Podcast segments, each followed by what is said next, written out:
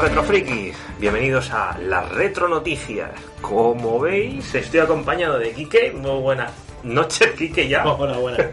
Bienvenidos a las retro noticias de este mes, pero a partir de ahora vais a ver que vamos a estar continuamente lanzando vídeos, bien sea de noticias o los antiguos y habituales podcasts.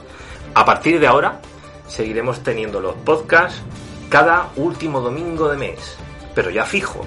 Siempre intentaremos hacerlo en directo y será a las 12 de la mañana Intentaremos, sí. para que no tengáis que madrugar mucho ni nada. Serán más cortos, habiendo recibido ya todos los feedback y comentarios que nos habéis dado antes, que eran muy extensos, que eran muy largos, que eran complicado poder ver eh, el contenido completamente.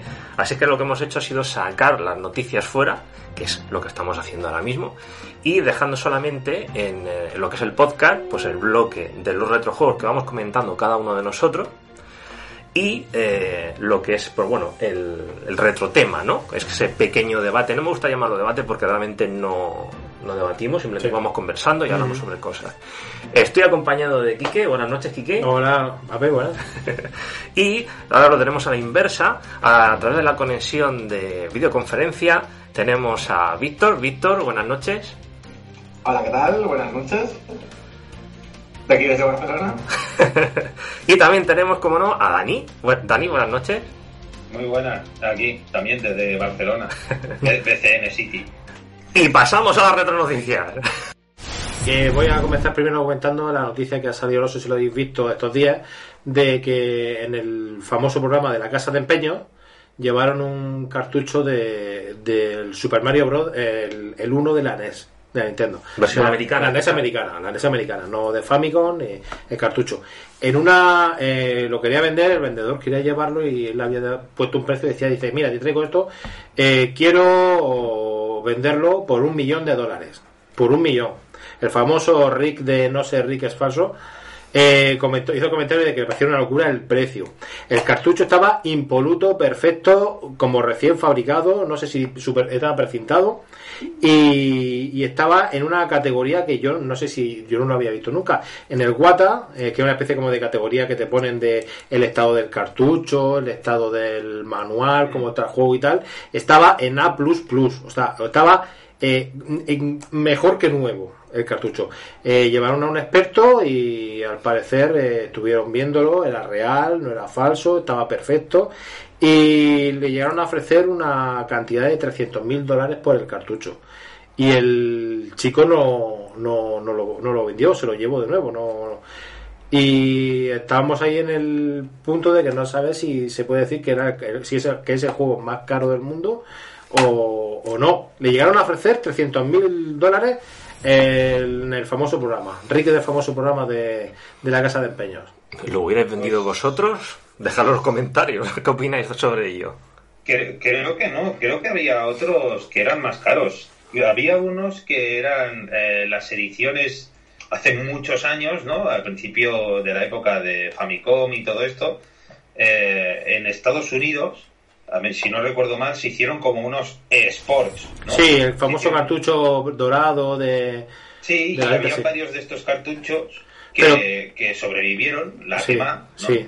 Y, y, y no sé cuándo, en cuánto estaban valorados. Está- eso, que- eso estaban en 25 o 30 mil dólares, creo. Ah, vale. Sí, sí, sí. Eh, y- Creo- que había algún especial que era, que era más raro y que, que llegó a 100 100.000 Sí. o algo así, pero no más, no más. Esto O sea, este no estamos hablando de que el tío pidiera el millón, que, tal- que, que el tío pidiera el millón, sino que le ofrecieron, el de la tienda le ofreció 300 mil por él.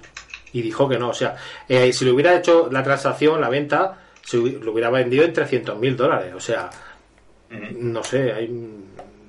Yo sí... Es una burrada, es una burrada. Sí, Ah, pues. Es una burrada, de todas maneras. Y aquí estábamos hablando de coleccionismo. Ujú. Pero recuerdo un artículo que hablaba de ediciones especiales sí. y las más burras que se habían o que se tenía constancia Sí. eran ediciones especiales que te venían con un viaje que no sé qué y recuerdo una edición Ah, bueno, especial sí, sí. de un, de un pero, claro eso ya son juegos nuevos recuerdo una edición especial de un juego de coches no me acuerdo qué, cuál creo de Xbox No, y tenía un deportivo Sí. eh, modificado en competición Tenía O sea, un- había un- una burrada Había una edición que le llamaban la edición de los 100 millones, no sé qué, que era una que tenía eh, un Lamborghini, un no sé qué, Sí, sí, sí, tenía varias sí. cosas, y era el... ¿Cómo se llama el juego? El Saints Row. Siete noches en una, en una suite royal en, en Abu Dhabi Arab, en Dubai eh, una semana por también en el Hotel Jefferson de Washington, una cápsula armario. un- Ah, no, sí, sí, era como un búnker que te daba como una casa con un búnker, una cosa así. O te construían un búnker eh, donde tú Sí. quisieras. ¿eh? Sí, sí, sí, es verdad, Sí, sí. También un, un entrenamiento para ser espía de, de- de un día. eh, eh, también cirugía plástica, pues eso ya no, Una- no- no recordaba yo eso. una réplica de una, de una arma especial, viajes de primera clase a, a Washington, de, o sea, de, de, de Dubái, cuando te pasabas Sí, una semana en, en Dubái y luego para ir a Washington tenías, tenías, o sea, viajabas en primera clase, un Lamborghini Gallardo. ese sí. Era una unidad especial, super, una unidad coleccionista. Y era único, pero era súper caro, sí. O sea, para jeques de estos del petróleo, vamos, esa, esa edición. Jeque, Bueno, fri- creo jeque se friki. llegó a vender, ¿eh? ¿Os, a- os acordáis de la empresa, la marca Hyperlink? Por ejemplo, la que hizo la Retron 5, que la tengo por ahí. Sí, la Retron sí, sí, 5. sí. Bueno, pues cachivache nuevo, hardware nuevo, y se trata de la Retron Junior. Y dices tú, bueno, pues si la Retron normal ya cubre bastante rango de, de- de consolas, ¿no? De, Consolas. de sistemas, ¿qué va a hacer la Junior? ¿Que es una mini de la Retron 5? No. es simplemente una consola para Game Boy, sistema Game Boy.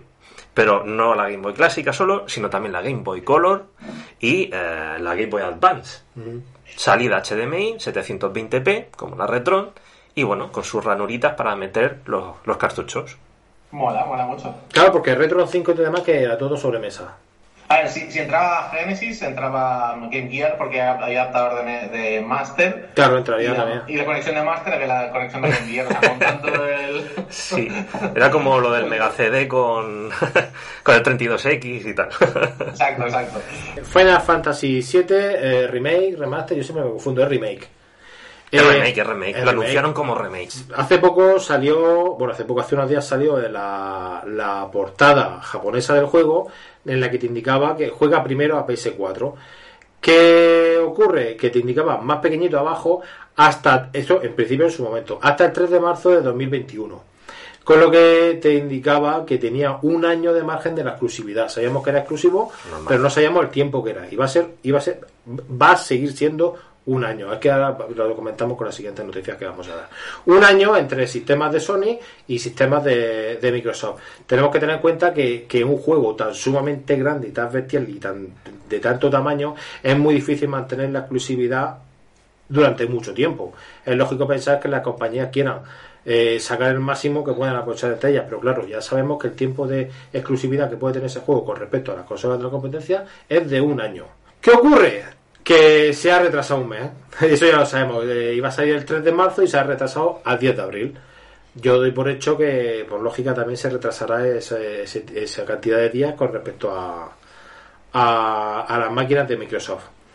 Y la gracia de las noticias que tenemos con Final Fantasy VII fue el problema que han tenido con la filtración de la demo. La demo del juego se subió por error al PlayStation Store y a raíz de eso los data miners, la gente que se dedica a hurgar y a registrar y a mirar dentro de, la información de los juegos, lo han destripado todo. Resulta que en la demo va todo, tanto la historia, las invocaciones, el desarrollo, los capítulos que pueda tener, o el final del primer episodio, que es el, juego, el primer juego, ya sabéis que va eh, en varias partes del primer episodio. Pues todo destripado, todo lo han sacado. Eh, yo lo tengo todo silenciado, pero si queréis comer todos los spoilers, lo tenéis ya. Esto habla mal, en principio, habla mal de la seguridad que tenía Sony, sobre todo el tema de haberlo sacado antes, porque hasta hace tiempo que no pasaba nada de esto. Antes sí que tenían algún problema que otro con el tema de cuenta y todo eso, pero problema de seguridad no, error a la hora de publicarlo la, la demo en el PlayStation Store. Pero también habla mal de, Square a la hora de no ofrecer o programar un, no sé cómo funcionará exactamente, pero una demo específica para un evento, ya sea para la tienda de Sony o, o para presentar un evento, no meter el juego completo cortado, capado o bloqueado el, solamente para, para que tú puedas jugar a la demo y, en realidad tener el disco entero, el juego completo dentro, que es lo que ha pasado. Lo han bloqueado todo. Y es Vox Populi. Fácilmente puedes, si quieres enterarte de todo, ver todo, lo tienes en internet. Pasó una cosa parecida con el, no sé si lo sabéis, con el Mickey Manía que regalaban una demo en una famosa revista aquí en España. Que la gente no lo sabe, en realidad era, tú jugabas la demo de Mickey Manía, pero el juego de Mega CD, pero en realidad el juego estaba dentro. Estaba bloqueado solamente para poder solo poder jugar con la demo, por una cosa parecida. Sí, bueno, eso visto desde el punto de vista de un, de un programador es que muchas veces es así. O sea, o sea, no vas a empezar a sacar trozos de código, sacar trozos del juego. Lo normal es que si ya el juego lo tienes acabado eh, o ya lo tienes hasta un cierto punto, eh, lo que lo limitas por código.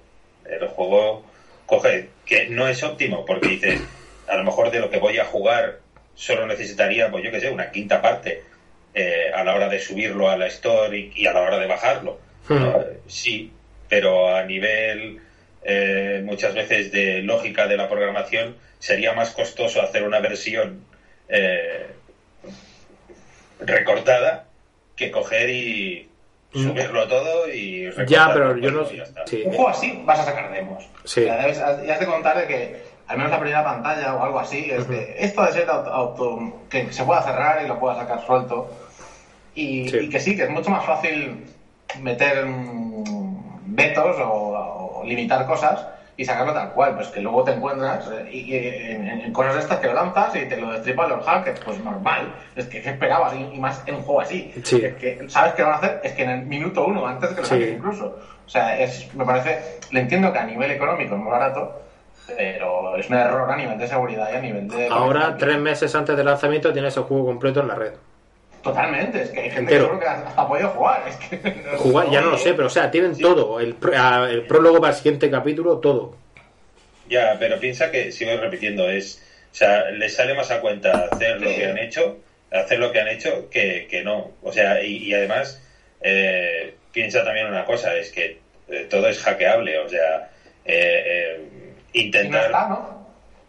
Claro. lógicamente, pero bueno, cuando esté pasará. ¿Qué pasa? Ah, que, que porque esté tres, tres meses antes eh, van a perder ventas. No, eh, ya te digo, la piratería nunca es el problema. Es mi punto de vista. Y, y además que eh, está demostrado. La piratería nunca es el problema. Si la piratería fuera el problema, piensa que CD Projekt se hubiesen arruinado y como muchos otros. El problema es tu producto. Si tu producto vale la pena, la gente lo va a comprar y quien no lo vaya a comprar, no lo va a comprar. O sea, no es una venta perdida es, esa persona no le iba a comprar. Entonces, ya está, si, si, la piratería fuera un problema, la PlayStation 1 se hubiese, se hubiese arruinado, porque la pirateaba todo el mundo. Y mira lo que ocurrió, fue lo contrario. Yo tampoco lo, decía en el sentido de piratería, que eso, ese sentido es, más minoritario, o sea, eh, y decía más sentido de, que estropea una de spoiler. De sacar una demo, ¿para qué? Para que, esté el juego entero. O sea, si quieres sacar una demo es para generar expectativas que luego, si lo destripas, la rompes. O sea, lo decía además como un error de, de, estrategia comercial que no como un error de piratería, que bueno, acaba siendo minoritario siempre. Si antes, antes hablaba de Hyperlink, ahora no sé si conocéis la, la casa Mi Arcade, todo junto, con Y, Mi Arcade. Bueno, pues ha sacado otra maquinita, otro hardware que se llama Retro Champ.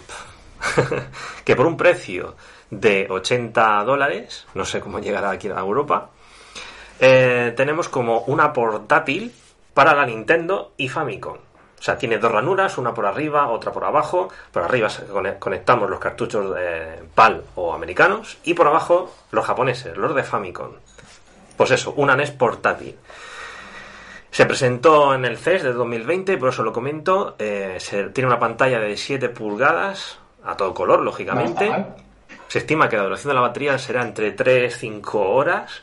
Tiene su salida para poder conectar vía HDMI al televisor. Y bueno, y son compatibles con. Con los superpads, con mando. Todo este tipo de mandos que han ido saliendo inalámbricos, ¿no? Otro, otra de hardware más. Estamos con una avalancha. Ya no solamente tenemos las minis, sino que tenemos la avalancha de otras marcas de produciendo hardware para poder jugar a retro.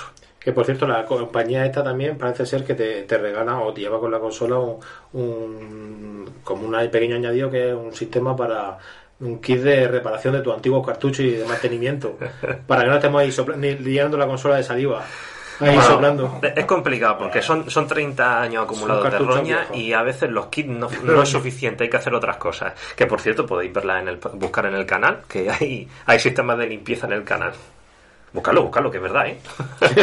y no falla, y da igual la roña que tenga. Son infalibles.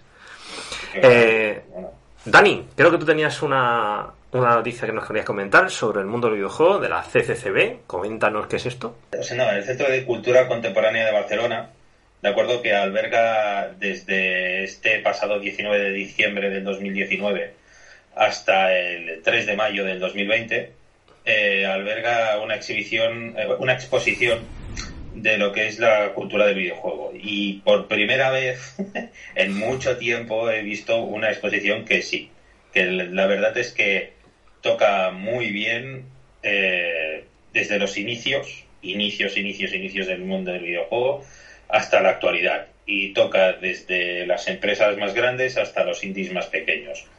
Y es una exposición muy grande. Eh, están de 11 a 8 de la noche, de 11 de la mañana a 8 de la noche. Eh, la entrada vale 6 euros, vale la pena. O sea, vale mucho la pena. Si a precio reducido te sale 4 si tienes, bueno, eres socio o, tienes eh, o tienes una cierta edad o alguna minusvalía, pues te, te hacen precio reducido. Y la verdad es que hacen también harán también exposiciones. Eh, eh, una cosa, he oído incluso por, la radio que, decían que la entrada te sirve, puedes volver otro día con la misma entrada también. Ah, eso no lo sé. Eso no lo sé. Yo es que fui a la, a la, inauguración. Más que nada porque decían que era tan grande que mucha gente se quedaba a medias, entonces permitían que podías volver con la misma entrada. Volver ah, pues a ver, la verdad es que, a ver, si estás de 11 a 8 la ves seguro. Yo estuve, yo estuve tres horas y, hice, corto. Hice corto. Hice bastante corto porque, a ver, eh, en tres horas, digamos que ves y rapidito todo lo que hay a, bote pronto y así a primera vista. Pero si lo que quieres es, no, no, me lo voy a leer y me lo voy a ver todo, hay vídeos para poder ponerte los cascos y estar sentado allí escuchando un reportaje y hay reportajes dentro de la propia exposición. Hay además eh, juegos para que los pruebes. O sea, hay mucha hay, hay mucho hardware por ahí para que lo veas no para que lo toques, porque digamos están vitrinas, pero sí que hay pues lo típico, eh, como en la Retro Barcelona, que habían un montón de máquinas súper antiguas y tal, ahí habían, habían, estaban todas, las podías ver eh, y te daban detallitos.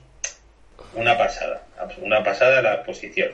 La recomiendo, 6 euros y si además podéis repetir, pues oye.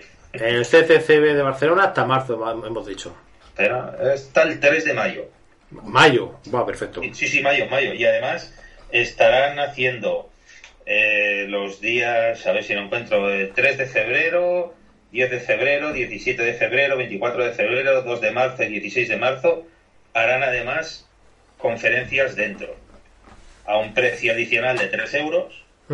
Eh, y tocarán pues el juego permanente, ocio digital y sociedad hiperconectada y bueno y alguna y algo, todo relacionado con el mundo del videojuego. Muy bien. La verdad es que lo recomiendo a muerte. Sí, sí, aparte de iniciativas de este tipo, uh, y mira, no lo digo solo por esto, ¿eh? sino o, cada vez, mm, yo al menos por mi parte personalmente, cuando veo una cosa de este tipo que me interesa, digo, intento ir, aunque me dé palo o lo que sea, para, para que para constar, ¿no? Para decir, hostia, que alguien lo apoya, apoyarlo, ¿no? Pagar la entrada, lo que sea porque así se hacen más. muchas veces nos quejamos de que no hacen cosas, pero luego no vamos, no, hay que ir casi por, por militancia, decir, no, no, voy a ir y si puedo ir dos veces, dos veces. Si me puede llevar a alguien, me lo llevo. Porque si fomentarlo, quiere decir que serán más.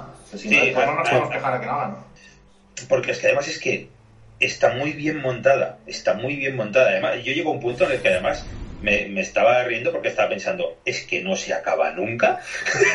porque Porque claro, tú decías, ah, no, mira, ya acaba, ya llega aquí al final, girabas la esquina y es, no, no, que tira más para allá y estos tiren, pero esto, pero, Hmm. pero esto qué es, ¿sabes? Y, y, y, y, y con mucho material. Además, lo que más me gustó es que además no hay paja, no hay paja, no, no, no hay eh, contenido para rellenar, no, no, no, todo dices, ostras, sí, es que este tema, porque ya te digo, toca temas y enlaza, entrelaza, y pues, sí, sí, este- esto no me había ni parado a pensarlo, ostras, sí, mira, y esto, ostras, lo otro, tal y cual. O sea, como persona muy metida en el mundo del videojuego, la encontré excelente, excelente.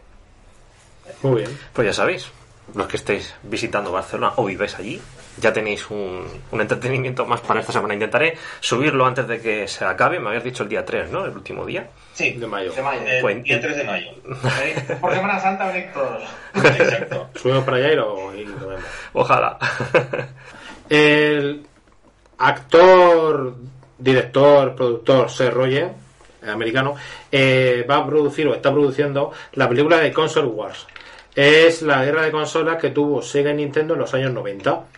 La historia de la película trata sobre Tom, Kali- Tom, Kalinske, que fue CEO de Sega en Estados Unidos durante esa época, durante los años 90. Y es, yo lo he comentado, o sea, el productor es Seth Rogen, la presenta en marzo creo que es en el Festival de Texas, y yo no sé vosotros, pero yo estoy deseando recuperar aquella época aquí peleándose las máquinas ahí en pleno apogeo. No sé si tratará solamente, so- sobre todo sobre Estados Unidos, la pelea que tuvo allí Genesis Mega Drive con Super Nintendo, pero a mí me hace ilusión a ver cómo sale el invento este. This so- sounds like finally a cool video game movie made by nerds, which will be fun to watch. You know, Sega! Eh, pues sí. Sí, sí, sí, sí. No, no, este pues muy interesante, ¿eh? no lo sabía. Cualquier información añadida de, de, de, de- de lo que ocurrió y, y cualquier evento que sea tema Sega Nintendo y los involucre, a mí, a mí ya me gusta. No sé, no sé cuánta fidelidad se le puede esperar a Seth Rogen. O sea, igual se toma unas ligeras libertades. Seguramente. Sí. Sí. Hollywood, seguramente. Vale, pero a mí el hecho de abrir viejas heridas, sacar sangre y viejas peleas, a mí eso me encanta. O sea, pisotear a Sega y Nintendo por encima de todo. Que- no sé, a mí me, me hace ilusión a ver cómo va saliendo la cosa. Iremos, conforme si ve, veamos algún tráiler o noticia o lo que sea, vamos subiéndola y comentándola. No, no, a mí, a mí me encantaría, me encantará, me encantará verla.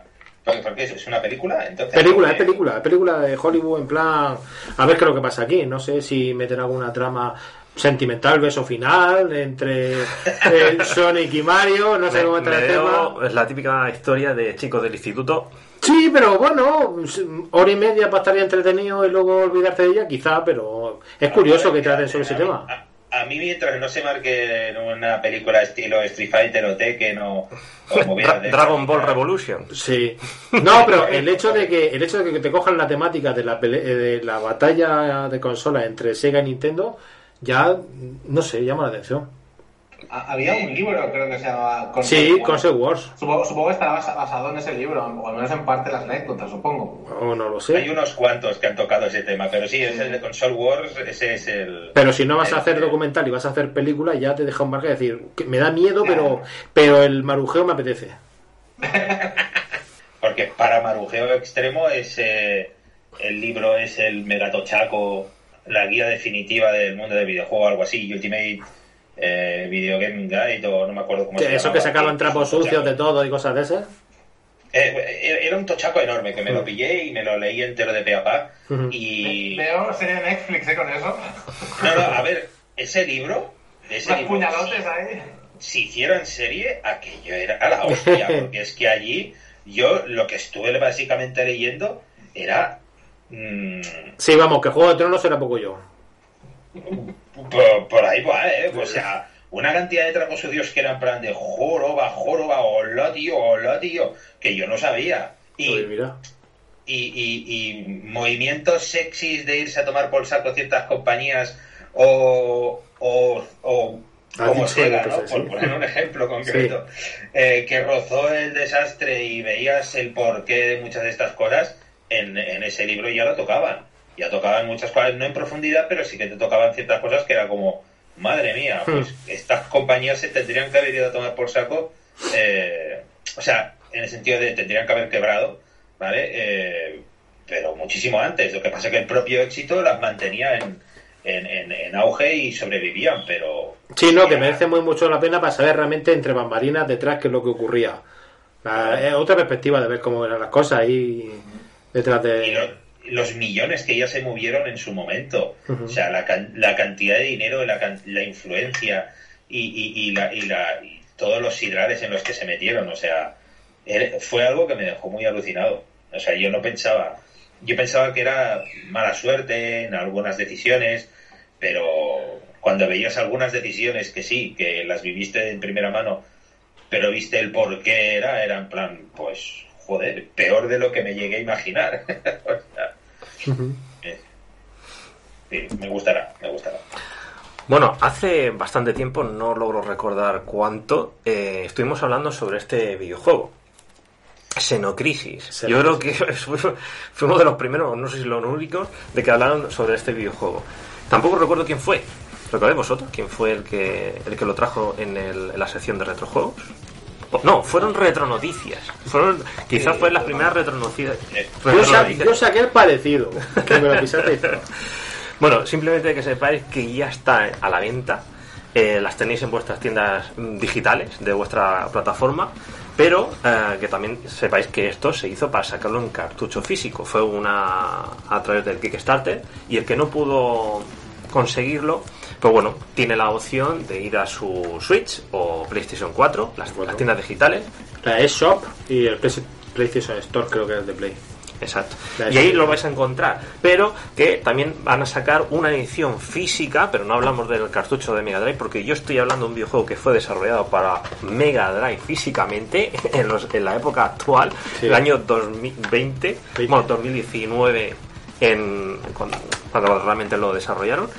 Y eh, saldrá una versión para física para PlayStation 4 y Switch.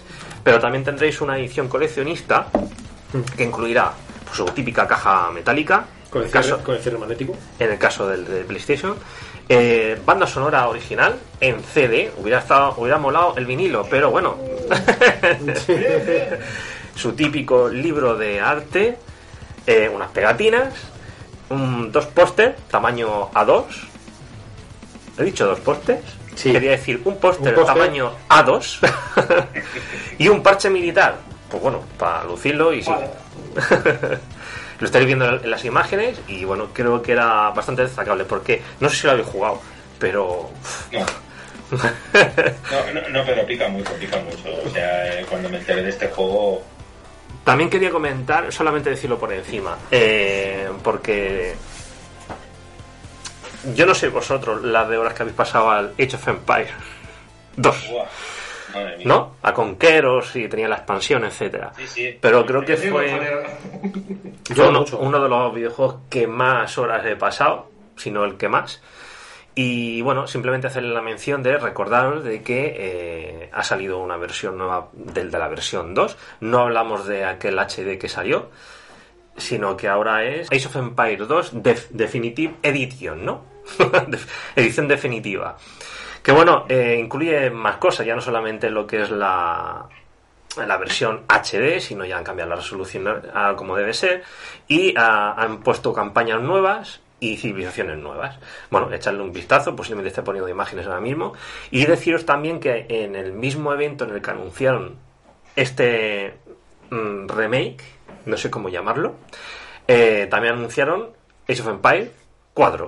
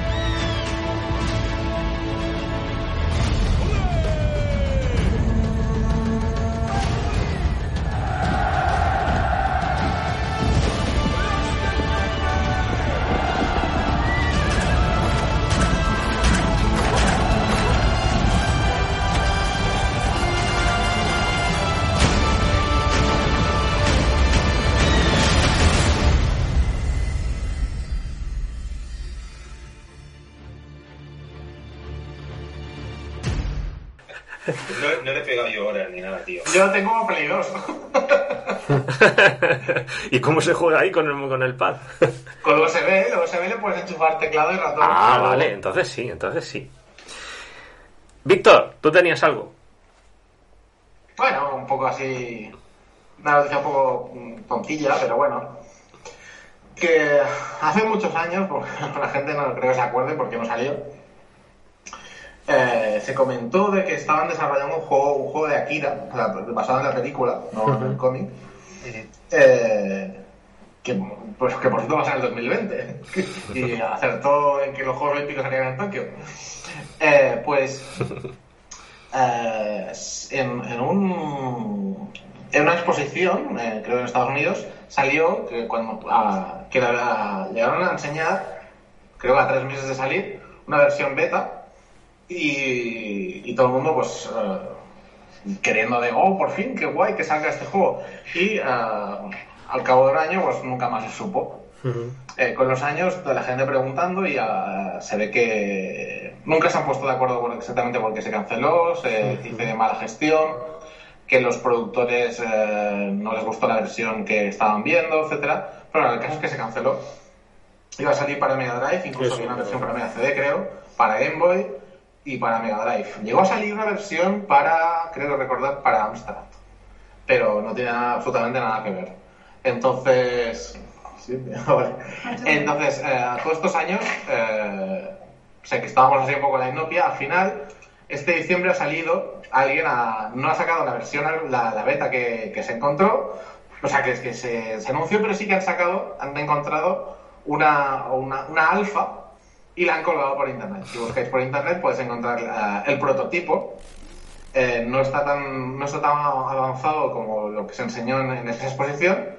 Eh, aproximadamente ponen que un 65% es accesible y el otro pues está pues bloqueado por, por- porque no está suficiente desarrollado, pero se puede probar.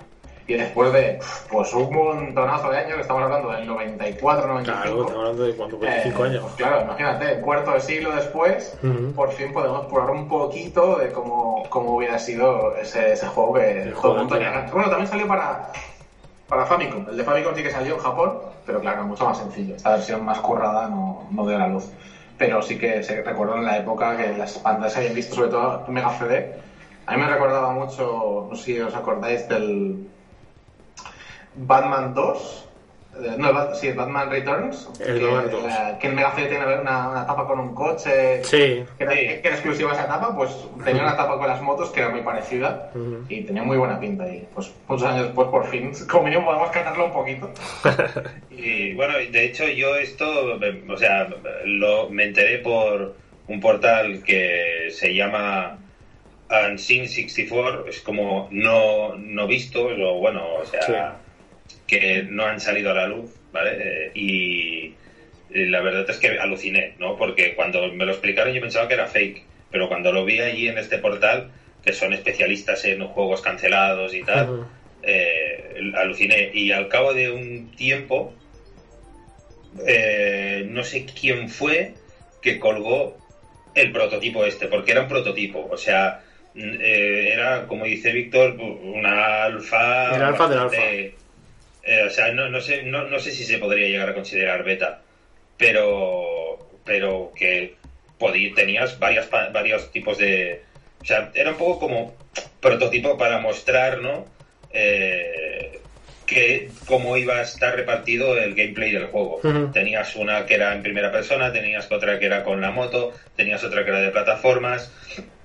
Y la verdad es que me sorprendió mucho porque en un juego de Mega Drive, ¿no? Y que también iba a salir para Super Nintendo en teoría y tal, eh, hacer algo tan complejo con tantos géneros y tan ambicioso, dicen que fue uno de los motivos por los cuales se canceló, por ser excesivamente ambicioso y aspirar a tantos géneros y tanta complejidad que hubie- hubiese absorbido demasiado tiempo y recursos de, del estudio y, y lo echaron para atrás. Bueno, de todas maneras, una, una noticia de un juego, o sea, de una versión de cartucho, o de una versión de Mega Drive de Akira, sí que es para viejunos como nosotros. ¿eh? Eso sí que es una retronoticia. Eso es un producto por y para nosotros tatuado. Sí, sí, sí. Ojalá saliera al final. Si saliera yo lo compraba. Ya ves. Akira, Akira, Akira. Mira, tengo, tengo el link, ya te, ya, ya te lo pasaré. Para que. Lo, para lo- que lo dejaremos en la, en la descripción, lógicamente. Vamos a hacer una conexión con el estudio Nape Games, con Napo en este caso, que nos quiere eh, dar una noticia, una noticia que, que tiene algo que, que ver y está relacionado con esto que veis aquí, con Void, que ya hemos hablado en alguna ocasión en nuestro podcast. Si no, echadle atención, pondré el link en la descripción. Y le voy a pasar la imagen, la cámara a Napo. Buenas noches, Napo. Buenas, buenas. A ver, la noticia tiene que ver con esto.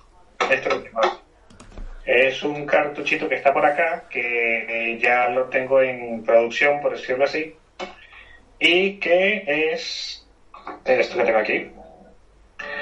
Y es el juego de NES que próximamente, el- el- bueno, próximamente, estoy hablando del mes que viene, vamos a lanzar una campaña de financiación y yo creo que esta es la primera vez que lo voy a mostrar así desde una NES en, en directo. Digamos que es la secuela del Boy, 8 bits todo, y es una especie de, digamos que una mezcla entre plataformas. Es como que se mezclara el Donkey Kong con el juego de, de exploración tipo Metroid.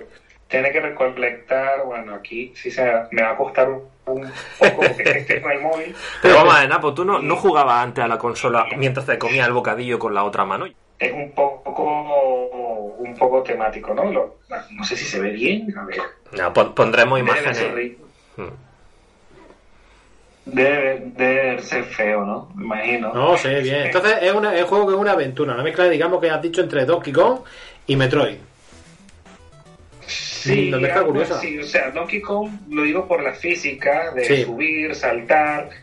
eh, esto me refiero al salto, que es como el salto del, del, del Mario cuando brinca los barriles. Los barriles de Donkey Kong, sí. porque van a haber unas plataformas que se consigan más adelante que, como por ejemplo, un ejemplo, ¿no? Aquí, déjame avanzar un poco aquí. Pero estamos, estamos a- ante un videojuego desarrollado, programado exclusivamente para NES, pero un cartucho físico, ¿verdad? Sí, bueno, aquí lo estás viendo en, una, en la consola ya. Exacto, lo está corriendo en una consola original. O sea, es un desarrollo de un juego de NES para la NES en el 2020. Sí, bueno, eh, el juego está, digamos que al 80% ya terminado. Sí. Espero que esté listo ya para, para justo cuando empiece la campaña. O sea, que cuando empiece la, la campaña de financiación ya el juego esté acabado al 100%, pues. Porque la campaña es precisamente es para producirlo en formato físico. Nada más para eso. Háblanos sobre la Bueno, campaña. La, la campaña la tenemos planificada aproximadamente para febrero, mediados de febrero, y en principio la idea es que no solamente sea el juego de NES, sino que este sea la abreboca a otras cosas que interesantes y suculentas que va a tener la, la campaña de, del Kickstarter, pues, porque vamos a incluir juegos que, dependiendo de los stretch goals que tengan, que pensamos publicar en consola, también como Nintendo Switch y eso, o en PC, entonces ya, ya, ya, ya, ya lo verán, ya lo verán más. No puedo adelantar mucho, pero bueno, ya ver. De acuerdo, de todas formas te volverás a pasar por la retronoticia y no lo anunciarás, ¿no? Claro, claro. Lo, lo otro que quiero anunciar es esto que está por aquí, que es el Regnum, que sale el 31 de enero, me quedé pensativo. Y bueno, es un juego Metroidvania, 100%, 16 bits. Eh, si quieren hacer una review, me lo dicen. Sí, sí. A ver por dónde voy. Esto sí va a ser más difícil, ¿eh? Jugar con una mano en la Switch. A ver, continuar la partida. ¿Dónde voy aquí? Creo que este... Uy, esto sí es tremendo spoiler, ¿eh? Tremendo spoiler. No, no, mejor, mejor me salgo. Vale. Ese para Nintendo Switch. Entonces, para, para finales de enero, para el 31 de enero, tenemos a, a- al Regnum, que va a salir en Nintendo Switch y en PlayStation 4. El precio es de 4,99, si no me equivoco, pero va a ser con un descuento de lanzamiento durante la primera semana. Y el Kickstarter del juego de NES es para febrero, mediados de febrero. Obviamente, como todos los Kickstarter, duración de un mes. Y, y bueno, a ver qué tal. súper entusiasmados que estamos con ese Kickstarter porque va a ser el, el inicio a, a, muchas cosas que queremos hacer con, lo, con el estudio. Pues. Sí, yo ya eh, me he reservado la hucha para ahorrarlo y pues lógicamente quiero la versión física. lógicamente. Van a, haber, van a haber dos versiones físicas. La sencilla, que es la típico juego manual, cartucho, y una especial que va a traer lo típico que sí, soundtrack y, unas cosillas extras. Esa. Esa. La diferencia no es mucho igual. No creo que va a ser mucho la diferencia entre una y la otra. Pero va a estar chulo, va a estar chulo. Dejaremos el link en la descripción. estamos buscando que el acabado sea bastante bueno, pues que no sea una caja y ya, pues. Entonces, vamos a ver qué tal, vamos a ver qué tal. ¿Es posible ver ya el, el Kickstarter o no? No, creo, que dijo que salía. Eh, de momento el enlace lo pueden ver como próximamente y lo pueden seguir. Entonces al, seguirlo van a recibir la notificación una vez que esté activo para, para, hacer un backer. Pues. Vale. Pero verlo como tal, eh, no, hasta el día del lanzamiento no se puede ver todo lo que trae y todo eso. Muy bien. Muy bien, Napo. Pues muchas gracias por conectar y informarnos de ello. Siempre da gusto, gusto tenerlo. Y sobre todo si existe la versión física y no se, limita, no se limita a lo que es la, versión digital para nuestra suite, que también mola, porque son las consolas actuales. Siempre es buena noticia tener una excusa para coger y meterla con la consola y, dar, y encenderla. Exacto. Somos retro gamers. Aquí se acaban las retro noticias. Dejadnos los comentarios de qué os ha parecido este nuevo formato, si lo preferís así, si lo preferís en el podcast, yo creo que sí, porque si nos habéis pedido que, sean más reducidos, pues hemos decidido sacar los tres bloques por separado para que fueran los vídeos un poquito más cortos, ¿no? alguna recomendación, si no nos reímos tanto, no somos tan pesados. Dejarlo todo allá. Lo que sea, todo. Eh, recordaros de que nos podéis seguir en cualquier red social, estamos por ahí, y si os gusta el formato de audio, eh, nos, tenéis en, en iTunes Podcast, en, iBox y eh, ahora también en Spotify. Spotify. Nos podéis buscar por Spotify y todo. Lógicamente tendréis en la versión de audio y aquí en, yo, en el canal de YouTube pues siempre tenéis la de vídeo, ¿no? Nos podéis ver las caras y ver, ver imágenes de lo que, de lo que hablamos, ¿no? Mm, Dani. Dímelo. Muchas gracias por conectar con nosotros.